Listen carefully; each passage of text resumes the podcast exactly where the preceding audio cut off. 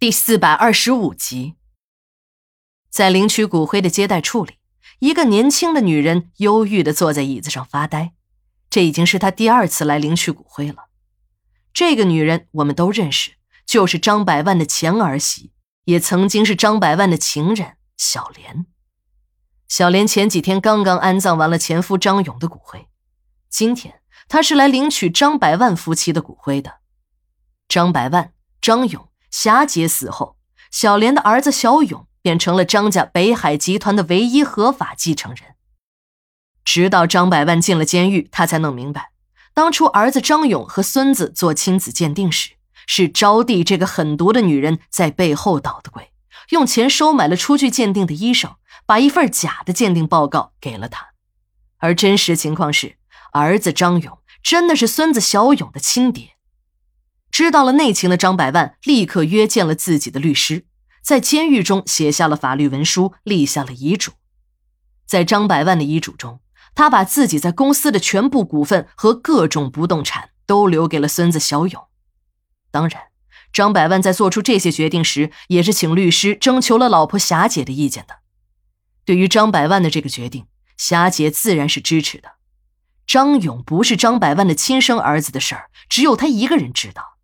他更知道张勇不是他张百万的亲孙子，甚至可以说这个孩子和他们张家一点血缘关系都没有。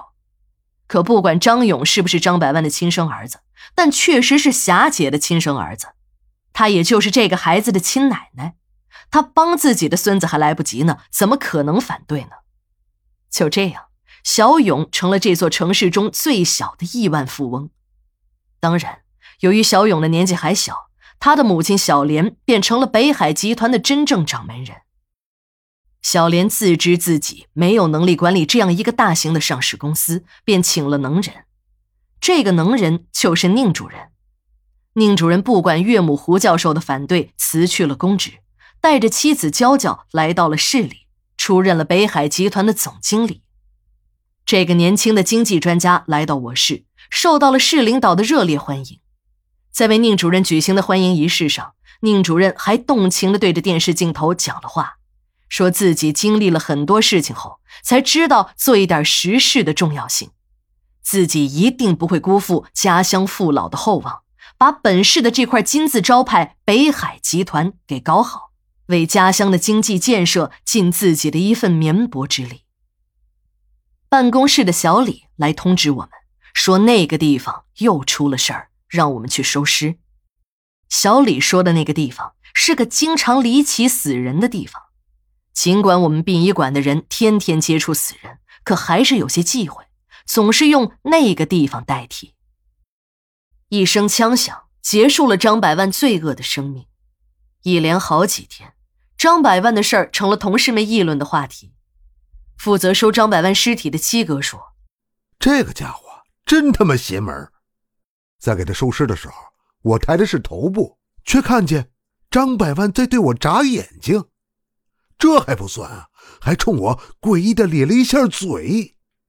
当时小赵也帮了七哥的忙，不过小赵并不迷信，也没说什么张百万诈尸之类的话，只是好几天都对七哥耿耿于怀，说七哥是老狐狸，明明知道张百万拉了稀，却不肯告诉他，还让他抬张百万的脚。害得他几天过去了，还感觉手上有一股怪味。